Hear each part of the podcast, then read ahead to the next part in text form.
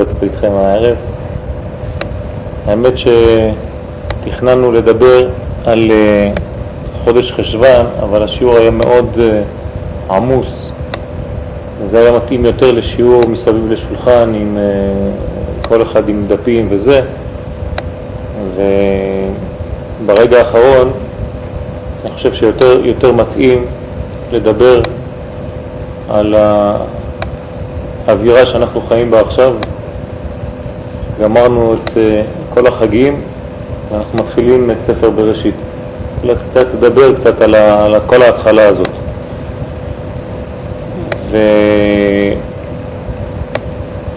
וקודם כל לדעת מה זה התורה, מה זה התורה הקדושה. אנחנו עכשיו מתחילים לקרוא ספר בראשית בשבת, התחלנו כבר בשמחת תורה, שמיני עצרת, והשמחה הזאת של התורה היא שמחה לא רק של ריקודים, לא מספיק לרקוד עם התורה, אלא צריך ללמוד אותה. הריקוד של התורה זה לא לקחת סתם את הגביל ולהתחיל לעשות בו קפיצות, אלא הריקוד האמיתי זה כשפותחים את הספר, כשלומדים, ולעשות את הדברים ברצף. לא רק ברצף, אלא גם כן בקביעות. לקבוע עיתים לתורה זה הדבר הכי חשוב. יותר חשוב אפילו מהכמות של הלימוד. הרי ידוע שעד 120 שנה כשאדם עולה למעלה שואלים אותו אם הוא קבע עיתים לתורה, לא אומרים לו כמה למדת, אלא האם קבעת עיתים לתורה. אפילו קבעת חמש דקות, עשר דקות, רבע שעה, חצי שעה, אבל קבעת, זה היה קבוע, יש לך פגישה עם הקדוש ברוך הוא, חוק ולא יעבור, זה הדבר הכי חשוב. לכן חשבתי לנכון לדבר על הדברים האלה בהתחלה. אנחנו מתחילים את התורה, אנחנו עדיין בחודש תשרה. חודש תשרה שהכוח שלו הוא מלמטה למעלה, לכן הוא נקרא תשרה, שהאותיות הן הפוכות, הפך מהאלף בית, תף, שין, רש, י' ולא א', ב', ג', ד', רש, שין, תף, תשרה, זאת אומרת התערותא דלתתא, כלשון הזוהר הקדוש, ההתעוררות באה מלמטה. האדם עולה כלפי מעלה, מכין את הכלים שלו. וכשהאור יורד בחזרה, האור הזה צריך להתלבש. אנחנו בעולם גשמי, חז"ל אומרים לנו שהעולם הזה נקרא עולם מלשון העלם. הוא נעלם. מי נעלם? הוא. הבורא נעלם בעולם שלנו. כל העבודה שלנו, המגמה היא לקלף ולראות את מה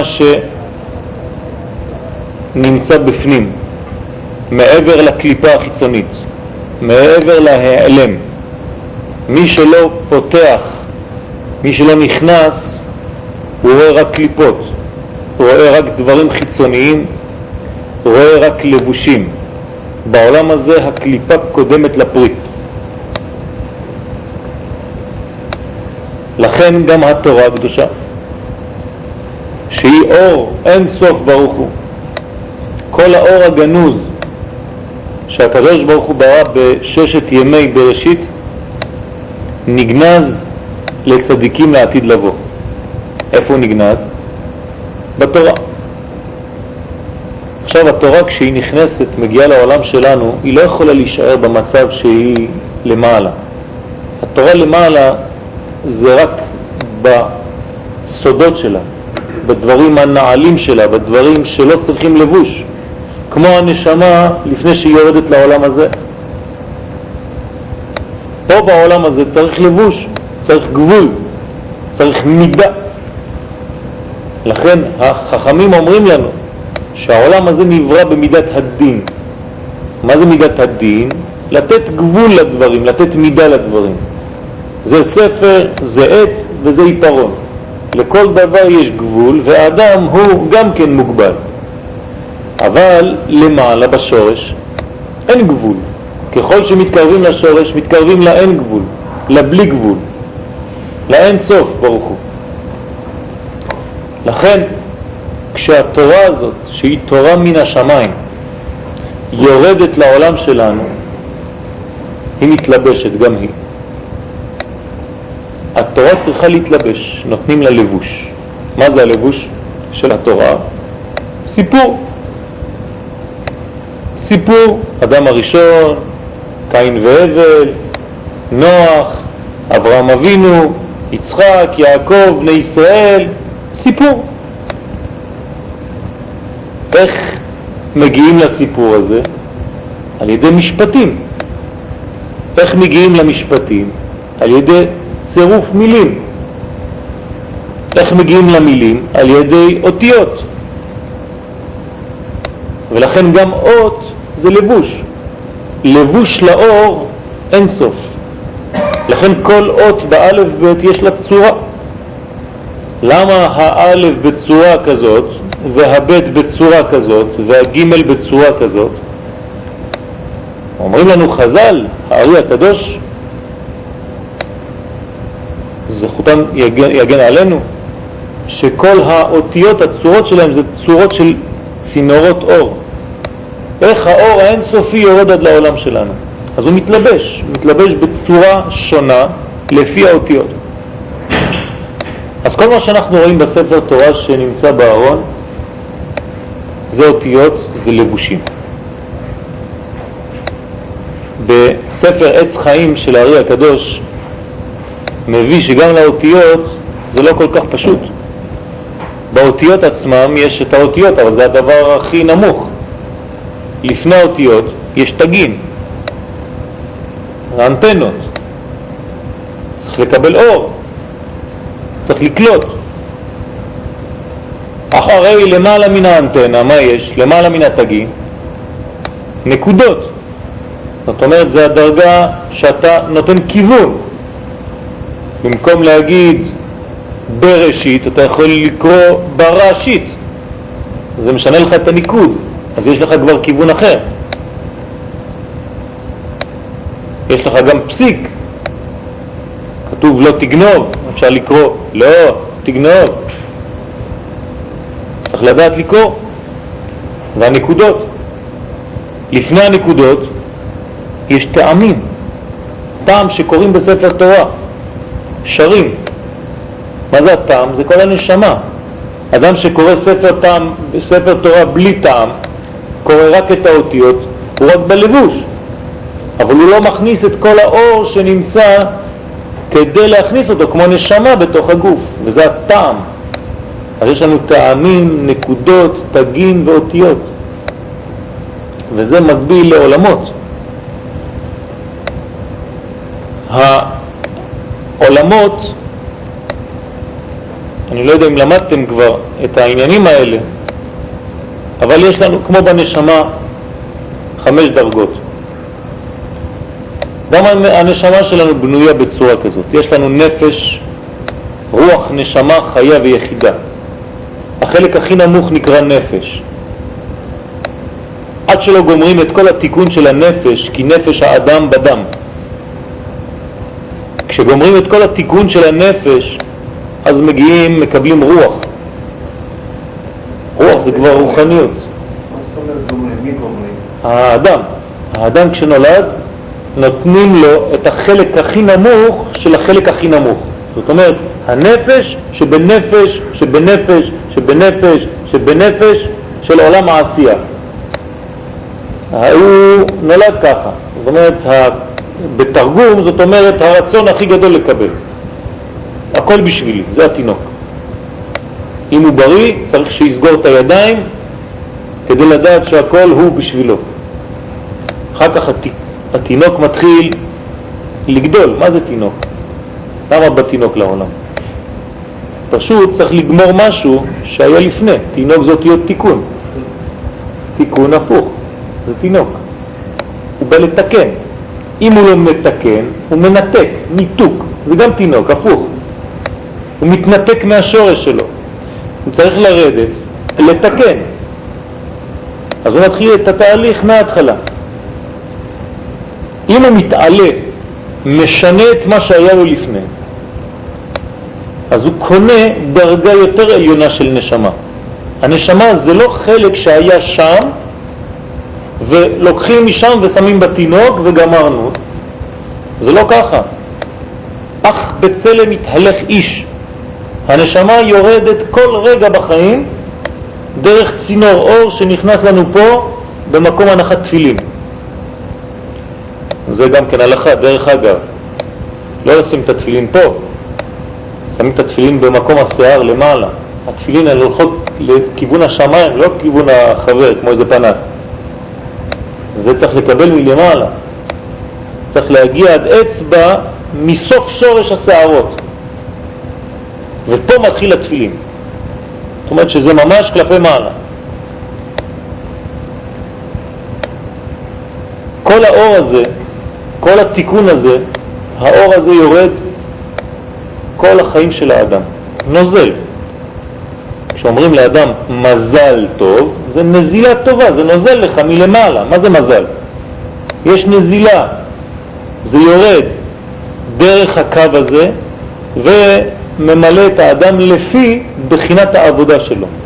אם האדם מתקדם בחיים, אז החלק שקיבל כשהוא נולד, מוסיפים עליו חלק יותר גבוה, יותר רוחני, הוא שנקרא רוח. לא רק נפש, אלא רוח. האדם מתקן וגומר לתקן גם את המעלה הזאת. עכשיו הוא בקומה ב', הוא כבר יודע כל מה שהולך בקומה ב', כמו במשרדים. מעלים אותו לקומה ג', נותנים לו חלק יותר גבוה שנקרא נשמה. אנחנו אומרים נשמה במילה כללית, כוללת, אבל זה לא כל כך פשוט. מי שמקבל נשמה זה כבר דרגה גבוהה מאוד. תיקן את כל הקומה ג', נותנים לו חיה. זה לא פשוט. דרגה של נשמה של משה רבנו. משה רבנו היה חיה, מבחינת חיה.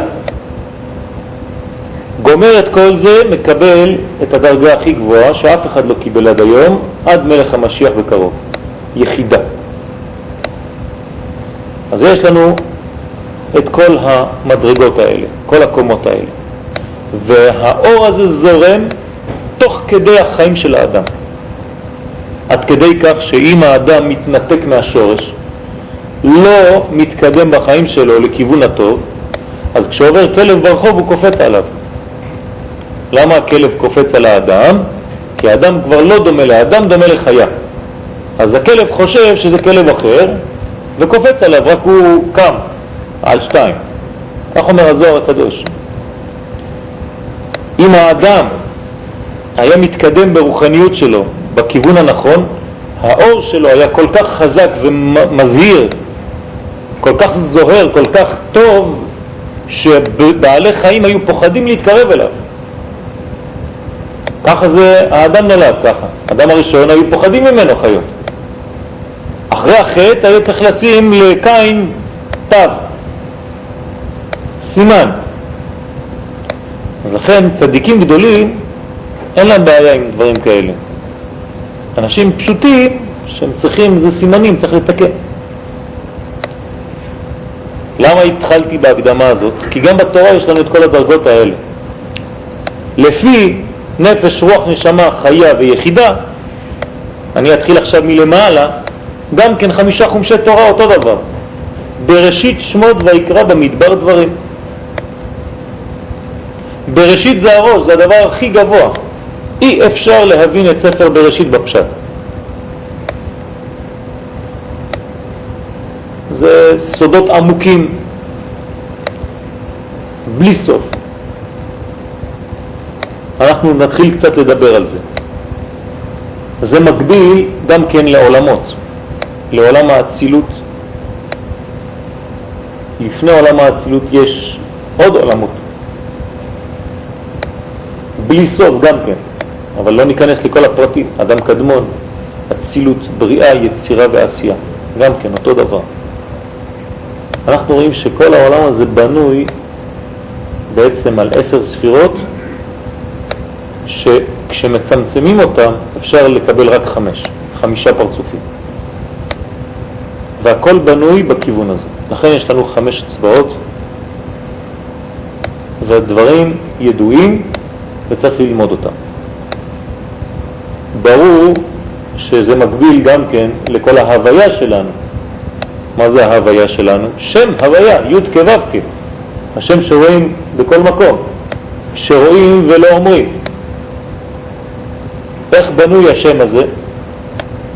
קוצו של י' זה הדרגה הכי גבוהה, זה לפני הי', זה הנקודה שלפני הי'.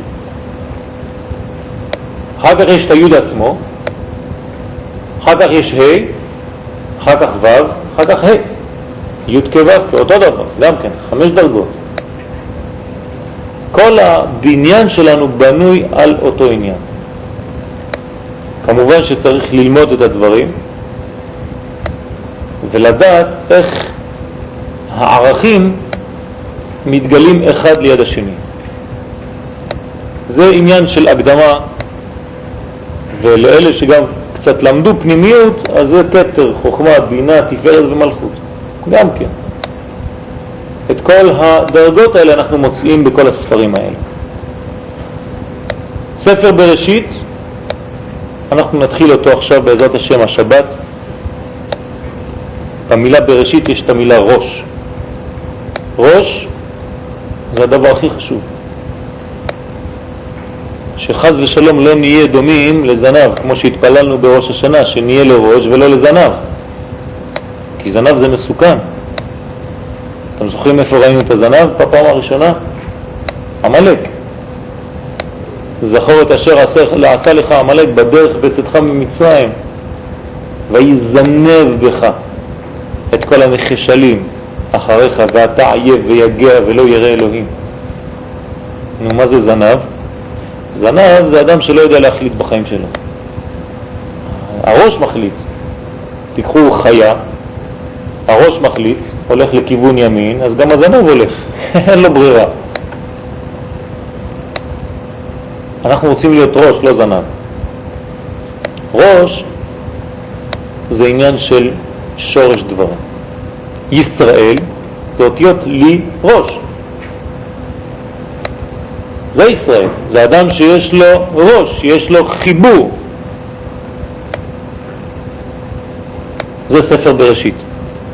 לכן ספר בראשית הוא כנגד ספירת קטר, ממש עולם גבוה מאוד, שבתוך הספר הזה כל התורה כולה נמצאת, בתוך ספר בראשית.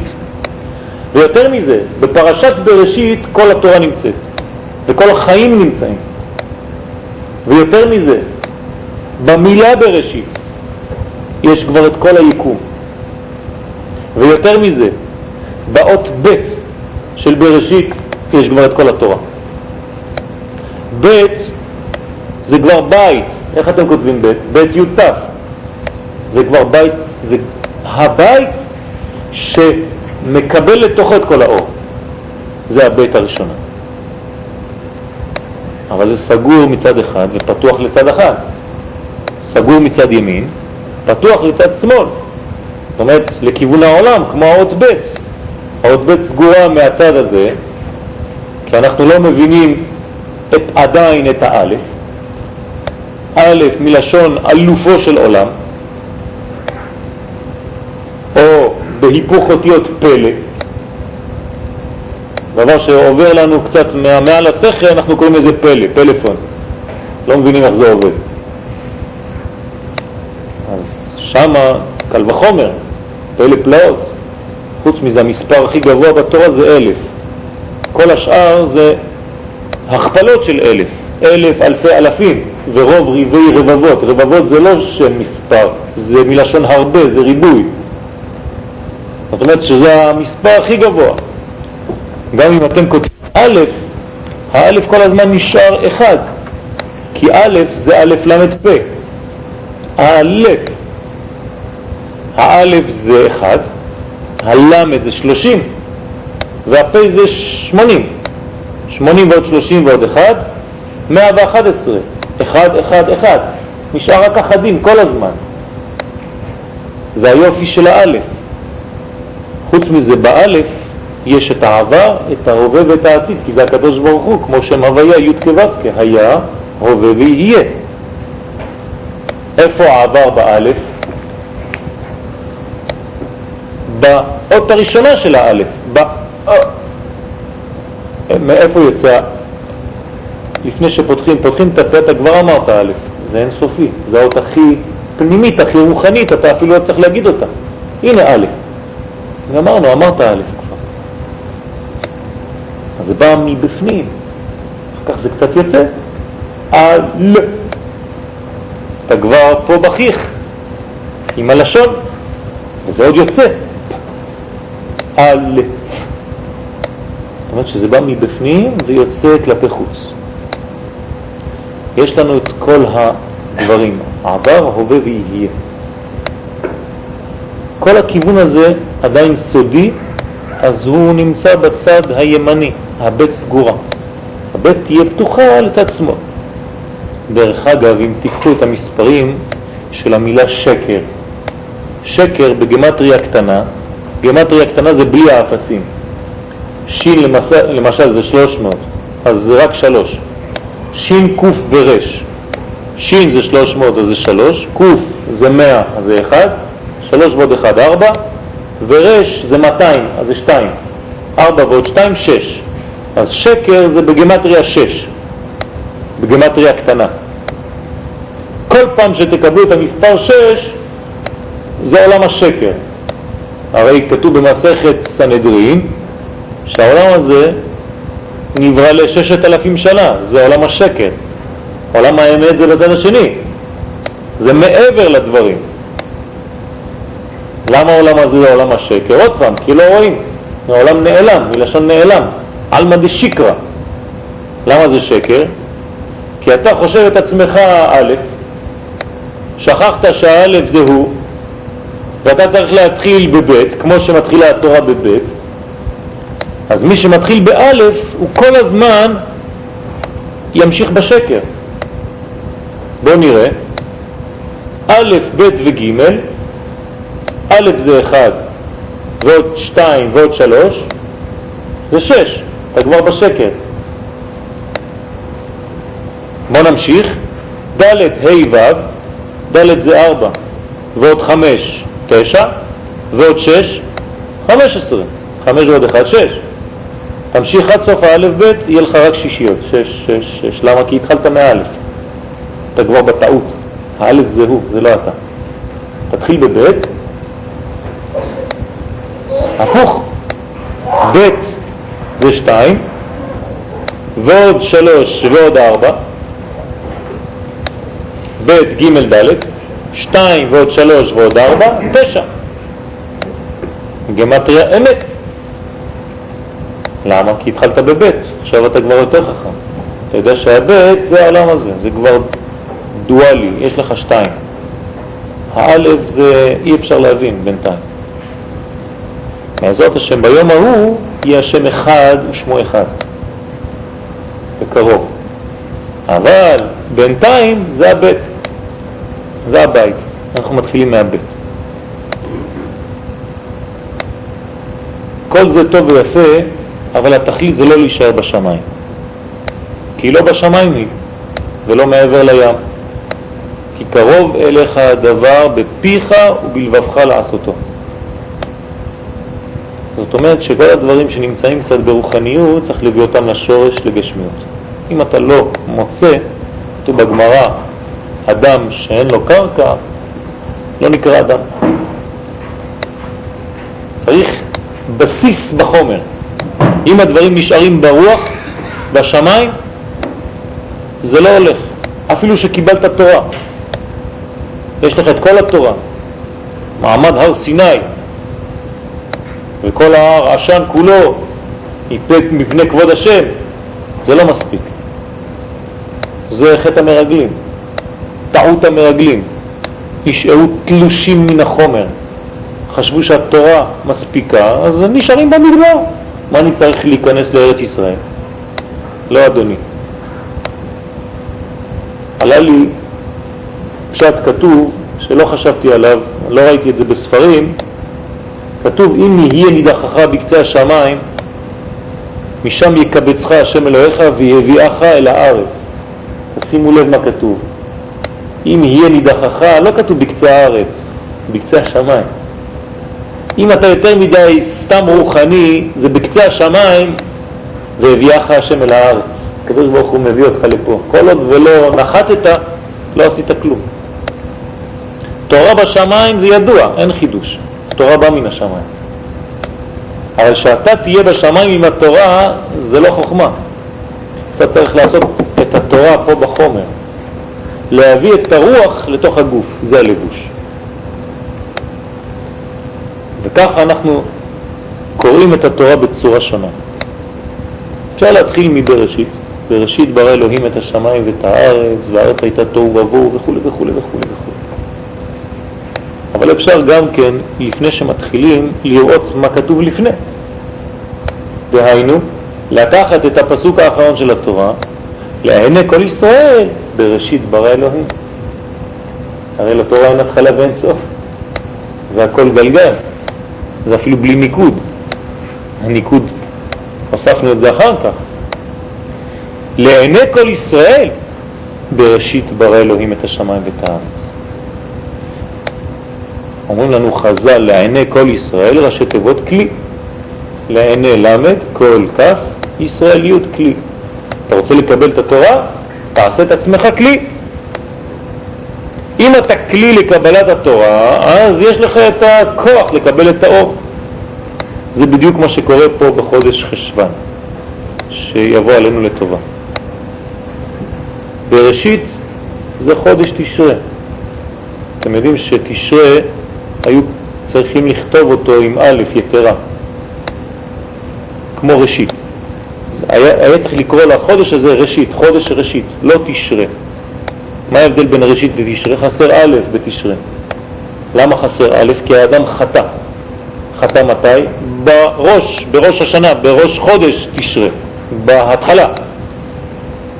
לכן זה יום הדין, כי זה יום העוון, שהיה בערב שבת, ביום השישי, לבריאת העולם, שהעולם נברא בכ"ה באלול, ושישה ימים אחרי זה, ראש השנה, בריאת האדם. בו ביום חטא. תראו, בגמרא יש את כל התהליך. תנא דבליהו גם כן מביא את זה. בשעה הראשונה צבר את עפרו, בשעה השנייה גילמו, בשעה השלישית וכו' וכו', שעה החמישית קם על רגליו, שעה שישית, שעה שביעית, שעה שמינית, שעה תשיעית, שעה עשירית, חטא, וזה ממשיך אחר כך. זה כל השעות של ערב שבת, לפני השבת. כל זה עניין של זמן. גם כן בראשית זה עניין של זמן. מה זה בראשית? פתאום יש לנו מושג של זמן, שלא היה לפני זה. למרות שהמאורות נתלו רק ביום הרביעי. השמש והירח, המאורות הגדולים. אבל יש לנו כבר מושג של זמן כבר בבראשית, בתוך העניין הזה שנקרא ראשית. לכן סוף התורה נעוץ בתחילתה. אי אפשר להפריד את הדברים. אתה רוצה לקבל את התורה, תעשה את עצמך כלי. כמו בחודש תשרה, הרבה אור, ראש השנה, יום הכיפורים, חג אה, הסוכות, שמיני עצרת, שמחת תורה, הרבה הרבה אור, פתאום חודש חשבן, גמר ריק לו, ריק. למה? כדי לראות עכשיו אם יש לך כלים לקבל את כל האור שהיה שם. שם זה היה קצת מרחב בשמיים. צריך להביא את זה עכשיו. בוא נראה עכשיו איך אתה מביא את זה לעצמך. או שזה מר חשבן, מלשון מרירות, או שזה רם חשבן. זה החודש הכי גבוה, שבו יהיה חינוך בית המקדש השלישי, בקרוב. בחודש הזה. לכן זה החודש אין בו יום טוב, מכינים אותו ליום הזה. כתוב הרבה מדרשים שהחודש הזה נעלב, שמו אותו בצד, מכינים לו את בית המקדש השלישי והאחרון כנגד יעקב אבינו. נקרא אמת. זה החודש של מר חשבן שיהפוך להיות רם, הכי גבוה. שם יהיה חינוך הבית, חנוכת בית המקדש. רש"י על מסכת סנהדרין, דף צדיק א', אומר, ראשית ישראל נקראו ראשית. בשביל ישראל שנקראו ראשית, אז ברא אלוהים את השמיים ואת הארץ. זאת אומרת, כל השמיים והארץ נבראו בשבילנו, בשביל עם ישראל. כל אחד ואחד מאיתנו צריך להרגיש שהוא אחראי, חלק מתוך התהליך הזה של להיות שותף להקדוש ברוך הוא לבריאת העולם. מי שלא הופך להיות שותף, אז הוא פשוט יוצא מן החיבור הזה. ואם אתה לא בחיבור, אם אתה לא חבר, אז אתה חרב, אז יש לך חורבן חס ושלום. הרי חברון זה לשון חיבור וחורבן זה לשון ההפך, אותם אותיות. אם אתה לא בתיקון הדברים, אתה בניתוק הדברים, כמו שראינו מההתחלה. ומה זה הכלי לקבל את האור? כדי לקבל את האור צריך חוכמה, אבל כדי לקבל חוכמה צריך יראה. ראשית חוכמה יראת השם. מי שלא יראה את הקדוש ברוך הוא, לא יכול לקבל אותו. עכשיו, איך אתה יכול להיות ירא את השם? בעברית הקדוש ברוך הוא הכין לנו הכל כמו שצריך. במילה יראה יש את המילה יראה. כשמתחיל לראות את הדברים ולהבין את הדברים, מתחילה להיות לך יראה. כל עוד ואתה לא רואה, אתה לא רואה כלום, אין לך כלום. העיניים להם ולא יראו, אוזניים להם ולא יאזינו. זה דרגה אחרת. אנחנו צריכים להתחיל לראות. כשאדם רואה, נכנסת בו היראה. ויראה זה דבר שמביא חוכמה. וחוכמה זה כל הכוח של האדם. הרי האדם הוא בגמטריה 45, א', ד', מ'. אותה גמטריה של השאלה, מה? מה זה גם כן 45, כי האדם זה שאלה גדולה, זה מה. צריך לו תשובה, אבל הוא שואל שאלות. והאדם מה? אז מה זה חוכמה? זה כוח, מה? זה הכוח של האדם, כוח השאלות. כוח לדעת לשאול את השאלה הנכונה כדי לקבל את האור. איך אתה מקבל את האור? על ידי כלי. מה זה כלי? כלי שמקבל אור, כמו כוס מים. אם אתה רוצה לקבל מים, אתה צריך לשים את הכלי מתחת לברז, הברז ממלא את הכלי ואז אתה מקבל. אבל אם הכלי שלך הוא ליד, אפילו סנטימטר, אתה כבר לא מקבל כלום. זה לא אומר שהפסיקו את המים, לא, המים ממשיכים ונוזלים מן לבנון. הקדוש ברוך הוא אף פעם לא מפסיק לרגע את הנזילה הזאת, את האור. פשוט צריך לדעת איפה זה נמצא, איך להתמקם. וזה העניין של הכלי. כשאדם עושה את עצמו כלי, אז הוא מסוגל לקבל את האור הזה. זה מה שצריכים להבין בהתחלת התורה. אנחנו מתחילים את התורה מחדש, אנחנו בבחינת הראש שלה, אבל צריך גם כן לעשות לה כלים, לעשות את עצמו כלי. האדם צריך לעשות את עצמו כלי. הרי כנסת ישראל, כולנו כלים, נכון? כהן לוי וישראל זה ראשי תיבות כלי. כהן לוי וישראל זה מי שעולה לתורה, כדי לאחד, לעשות את הכלים לקבל את האור. זה מה שאנחנו צריכים לעשות. ואז אנחנו מתבטלים ורואים את הגודל הזה, וכבר לא רואים אותו, כי זה כל כך גדול שאתה כבר לא רואה כלום. אתה רואה חלק, חלקים קטנים, גילויים שלו, אבל אתה מתחיל יראה את השם. זה היראה האמיתית. ואז מתוך היראה אתה מגיע לאהבה. לאהבת השם. ואחר כך מתוך האהבה אתה מגיע ליראת הרוממות, זה עוד יראה עוד יותר גבוהה, שאתה ממש רואה מתוך כבוד, זה לא פחד. יש דרגה של פחד, זו דרגה ראשונה, יש דרגה של אהבה, ויש דרגה אחר כך של יראה, של כבוד, שאתה נותן לבורא העולם, כי אתה רואה בכל פרט ופרט איך הוא מנהיג את הכל. האדמו מביאלה אומר את הדבר הבא, והנה בעת פטירת משה רבנו עליו השלום, הרי משה רבנו הוא שעשה את עם ישראל כלים, כמו שכתוב בסוף התורה, ולכל היד החזקה ולכל המורה הגדול, אשר עשה משה לעיני כל ישראל. בראשית ברא אלוהים את השמיים ואת הארץ. מי עשה את עם ישראל כלי? מי הכין את עם ישראל להיות כלי? משה רבנו. ומה זה ההכנה? איך אפשר לראות שההכנה הזאת טובה? אומר, הנה, בעת פטירת משה רבנו עליו השלום, הניח דור כאשר עדה קדושה ושלמה, איך אנחנו יודעים את זה? פשוט מאוד, שהיו ראויים להיכנס לארץ ישראל. כל עוד ואדם לא נכנס לארץ ישראל, תדע לך שהוא תלוש. עוד לא שלמות, אין לו שלמות. כמו אדם בלי אישה. איש בלי אישה פל גגופה, חצי גוף.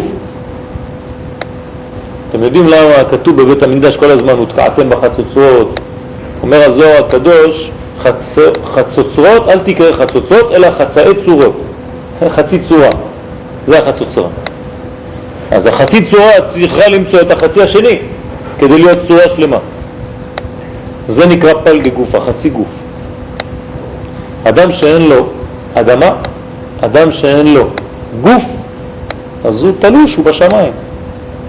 כמו התורה, אפשר ללמוד תורה בחוץ לארץ, אבל זה לא תורה של ארץ ישראל. לא שווה, לא, לא שייך בכלל, אין אפילו, אין בכלל, לא, לא, לא קשור בכלל. הכל שם מרחף. פה זה בארץ, בגוף. אמת מארץ תצמח. שימו לב גם כן אצל הנוצרים, חוץ מן הכבוד, הכל אצלם שם בשמיים, כשהם מסתכלים זה ככה, הכל ככה, פה פתוח ופעור, מסתכלים מכיוון השמיים. פה אפילו בתפוח אדמה יש קדושה. צריך לעשות בו מעשות, מי יודע יותר מכם, אתם עובדים פה באדמה. כל דבר פה עגבניה יש בה קדושה.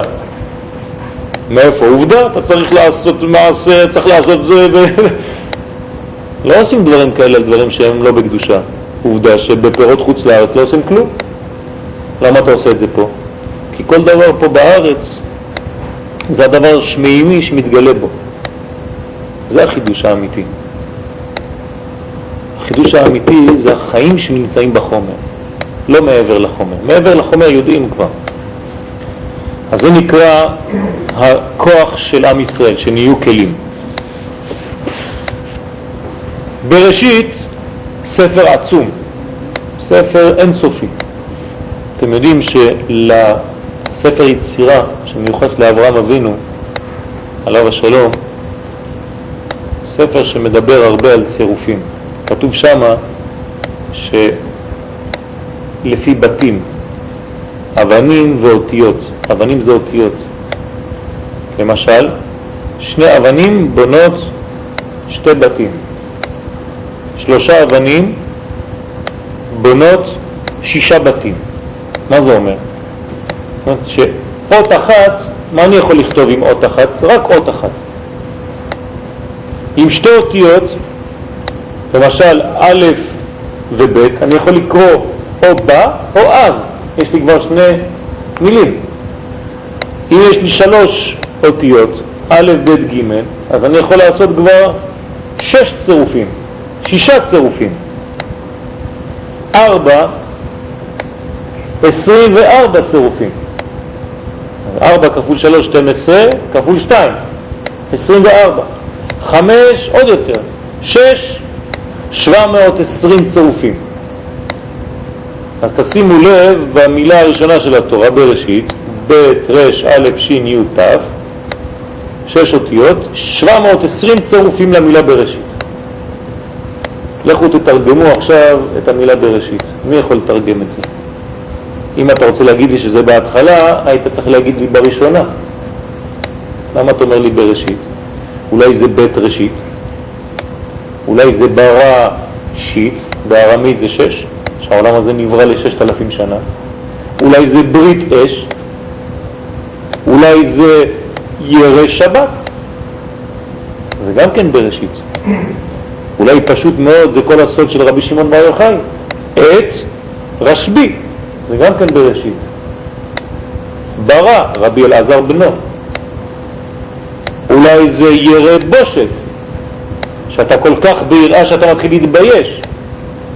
ולכו תמשיכו ככה 720 צירופים, בלי סוף. שבכל אחד מהצירופים זה גם כן בלי סוף, כי זה פותח לך עוד ערוץ ועוד חדר ו... לא התחלת עדיין כלום. עד כדי כך שאומר לנו אומרים לנו חז"ל שכל התורה שאנחנו לומדים בעולם הזה זה רק ללמוד א' ב' כדי ללמוד את התורה למעלה אחר כך. זה כמו ילד שלומד א' ב'. לא עשינו עדיין כלום. למה התורה כל כך עצומה, כל כך אינסופית? בגלל שהיא באה מאין סוף, אז אין לה סוף. איך זקן בן 70 או 80 שנה יכול ללמוד תורה עם בן שלו בן 40 או 50 ועם הנכד בן 17 ועם הילד הקטן או ב-22 ועם הילד הקטן בן 5 כולם לומדים באותו פסוק אחד מבין את הסוד, אחד מבין את הרמז, אחד מבין את הדרוש ואחד מבין את הפשט כולם לומדים אותו דבר. ראיתם דבר כזה בספר אחר? אין דבר כזה. ראיתם פעם איזה עורך דין בסוף השנה לוקח את כל הספרים שלו מתחיל לרקוד איתם? למה? זה הבל הבלים. רק מי שיודע מאיפה הספר הזה בא, עושה ריקוד, שמחת תורה. אין דבר כזה. הולכים לבית המשפט, יום אחד בשנה כולם מוצאים את הספרים, מתחילים לרקוד, מעבירים את אחד זה מהשני, את החוקים. היינו צוחקים עליהם. נו, תראו מה אנחנו עושים, אנחנו רוקדים כי אנחנו יודעים מה זה. אנחנו מבינים בתת מודע מה יש בתוך הקוד הזה, מה יש בתוך האנרגיה הזאת. זה אש, זה אור חזק, אבל צריך כלי. אם אין כלי, אז זה שורף חס ושלום. זה מה שקורה. יש גם את אילו של יצחק, ברא תיש, אתם יודעים שרבי שמעון בר יוחאי כתב ספר שלם רק על המילה בראשית. הספר הזה נקרא תיקוני זוהר. רק על המילה בראשית, זה נקרא מעשה בראשית. זה כל תולדות היקום. זה מתייחס לבריאת העולם. יבוא אחר כך הרמח"ל הקדוש, רבי משה חיים לוצאטו עליו השלום, יכתוב ספר זוהר גם כן, שנקרא תיקוני זוהר, רק על המילה האחרונה, ישראל. אותו דבר, 70 תיקונים, 70 תיקונים. אחד למעשה בראשית, אחד למעשה מרכבה. מה זה מעשה מרכבה? זה לא איזה טנק.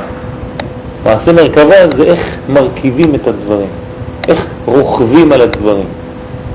כתוב שהאהבות הן, הן המרכבה. מה זה מרכבה? שאפשר לרכב עליהן. אם הקדוש ברוך הוא רוצה לגלות חסד בעולם, אז הוא מחפש אחד פה שדומה למידה הזאת.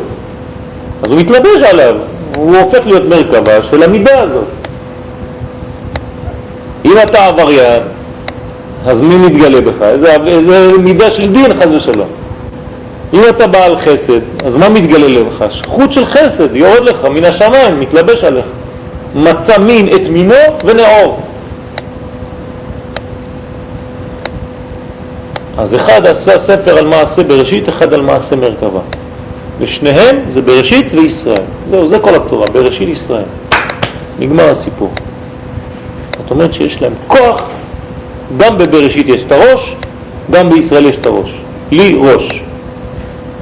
זה חתונה בין הקדוש ברוך הוא שהוא בראשית לבין ישראל, שזה ישראל. ומה זה האותיות של ישראל? לי ראש. מה זה ראש? ראש זה פנימי. לי זה האותיות החיצוניות של ישראל, שמתם לב? מתחיל ביוד, נגמר בלמד. האות הכי קטנה והאות הכי גדולה. נכון? העולה הכי גבוה, ושם זה נקודה. מהנקודה אתה כמו בתולה. אפשר לתת לך צורה, את כל הצורות שרוצים, זה הנקודה. כמו במתמטיקה. מהנקודה הכל יכול להיות. אחר כך בלמד יש לך כבר את העלייה הכי גבוהה, חודש תשרה, גם כן אות למד, קשורה לחודש תשרה. ובאמצע יש ראש, ראש זה הפנימיות. כשהולכים להתחתן עם אישה, מה אומרים לה? הרי את מקודשת לי, זה שתי אותיות. לכן עוטפים את זה בטלית, זה האור המקיף. זה אותיות הגבוליות. אחר כך, כשהאדם עם אשתו, זה נקרא כבר ראש, זה כבר פנימיות. אז יש לנו בישראל את כל החתונה הזאת. זה החתונה בין בראשית לבין ישראל. כל זה זה לבנות בית לראש, גם זה בראשית, בית ראש, בראשית. שמתם לב כמה צירופים הולכים, הולכים, הולכים בלי סוף. 720 צירופים כאלה. וכל צירוף זה עולם בפני עצמו, עולם ומלואו. בראשית ברא אלוהים את אותיות אמת. סופי תיבות אמת. ברא א', אלוקים מ', עץ ת', אמת. זה כבר בהתחלה. כל העולם הזה כבר בנוי על ידי התורה. הסתכל באורייתא וברא עלמא, כך כתוב בזוהר הקדוש. הקדוש ברוך הוא מסתכל בתורה ובורא את העולם. ארכיטקט. יש לו פה את כל התוכנית והוא בורא את העולם. מי שהולך דרך התורה בעולם הזה, הוא משתייך לתוכנית הזאת. מי שלא הולך חז ושלום, הוא שורף את כל התוכנית, הוא שורף את עצמו. בראשית ברא אלוהים, ראשי תיבות, בבא. מה זה בבא? מה זה בבא? דלת, כמו בערבית, בב. מאיפה זה בא? מה אתם חושבים כשאנחנו אומרים בבא סאלי, מה זה בבא סאלי? מה אתה חושב שזה זקן קוראים לו בבא? בואי נראה בבא. אנשים לא מבינים מה הם אומרים. אתם יודעים מה זה סאלה? זה בערבית, סלה, זה תפילה. מה זה בבא? דלת, דלתות על תפילה, בבא סלה. שפתח לנו את דלתות התפילה, איך להתפלל. בבא קמא, מה זה בבא קמא? בבא מציע, בבא בתרא, הדלת הראשונה, בבא קמא. בבא מציע, הדלת האמצעית, בבא בתרא, הדלת האחרונה. הכל בבות. כן. זאת אומרת שהוא פותח לך את הדלת לדברים עליונים. לכן בזוהר הקדוש כתוב פתח רבי שמעון ואמר. מה זה פתח? אתם חושבים שהוא פתח את הפה?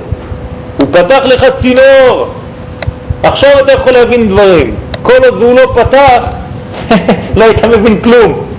הוא פתחו לנו ערוצים, פתחו לנו צינורות. זה נקרא בבא, הנה כל התורה, כל התורה זה...